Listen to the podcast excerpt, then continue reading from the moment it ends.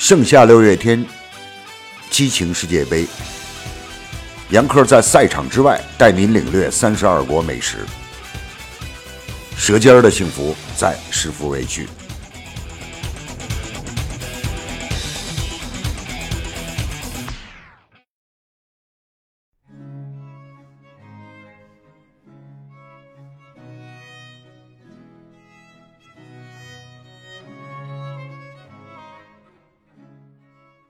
进入小组赛第三天，有些故事也该发生了。二零零六年以后，澳大利亚足球队始终在世界杯决赛圈内。现在，老将卡希尔依然是这个队的中坚。曾经在德国、南非、巴西决赛圈都有进球的他，当然渴望自己的最后一次世界杯中有进球。那么，这个进球出现在跟法国队作战的时候，或许也不是意外。如果讲有意外，那是获得了价值连城的分数。世界名帅荷兰人范马尔维克是个十分注重比赛结果的人，他的执教理念非常保守，善于利用前场球员的能力进行反击，应该说对目前的澳大利亚队很实用。预选赛的坎坎坷坷有没有可能给澳大利亚带来决赛圈的运气？历史上。澳法两队交锋有过平局，除去一次法国队六比零大胜外，一球小胜的时候多。倘若卡希尔在本场有一球进账，而且这个进球来得晚一些，那么澳大利亚获得宝贵的一分就变得有些可能了。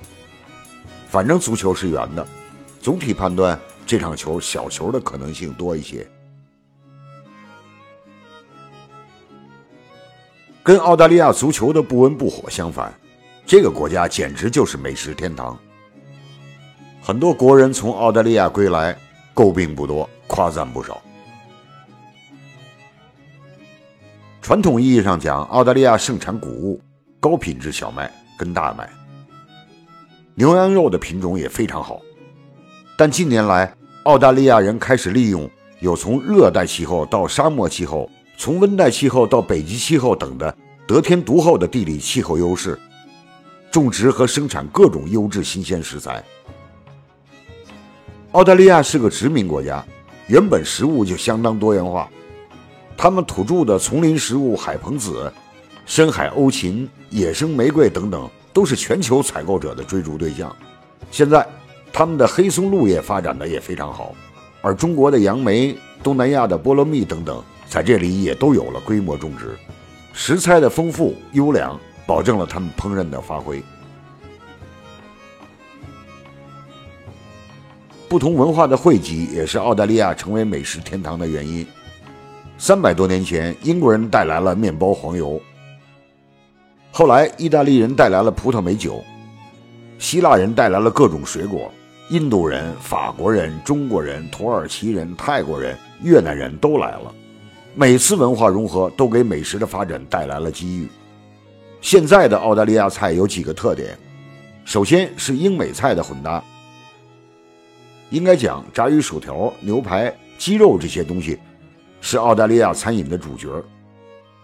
相反，盛名之下的法意菜，他们吸收的并不多。澳大利亚的烧烤几乎是家家都喜爱的吃法。跟土耳其、巴西烤肉不同，他们的烤肉是把肉切成小片，腌制好后上炉子烤。如此，调料的味道可以很好的进入到动物肌肉纤维中。除去肉类、海鲜、蔬菜、香肠，他们都烤。澳大利亚有“羊背上的国家”的美誉，羊扒是这个国家的美味之一。带着香草、白葡萄酒味儿的羊扒，蘸酱汁吃，你可以感受到澳洲广袤草原的野性。应该讲，只有澳洲龙虾是真正的龙虾。由于海域纯净，捕捞上来的龙虾刺身生吃很棒。入口后先是咸鲜、滑脆，很快就感觉到了柔软清甜。品味龙虾的时候，放眼望去，蔚蓝的海水，那份休闲的惬意瞬间达到完美。袋鼠是澳大利亚独有的动物，由于在澳洲没有天敌，它的繁殖很快，影响了生态平衡，所以澳大利亚人吃袋鼠。从营养上讲，袋鼠富含铁、锌等微量元素，而且胆固醇、脂肪较少，是健康食物。澳大利亚人通常是烤袋鼠肉，佐料是盐、柠檬、胡椒，也有放辣椒的。但据澳大利亚朋友讲，吃的人并不是很多。澳大利亚袋鼠肉也出口到中国，我们会按照中国烹饪方法来制作。爆炒后加佐料炖，袋鼠肉初进中国时候，邀请记者品尝报道。客观讲，肉纤维粗，有酸味儿、膻味儿，不太好吃。或许因为有这些缺点，它在中国一直没有走俏。澳大利亚的鲍鱼、牡蛎、三文鱼都不贵，就是品种很好的羊肉也很便宜。因为澳大利亚人更加喜欢吃羊排，所以其他部位的羊肉就相当便宜。其实，在澳大利亚，你吃到的汉堡都很香。那种甜菜根切片配上澳洲牛肉的汉堡，也算是澳大利亚的一绝。当然了，在澳大利亚，你也可以吃到泰国人喜欢吃的鸡肉咖喱派，法国的香草蛋糕。至于中国餐馆嘛，每个城市都有，不难吃到地道的家乡菜。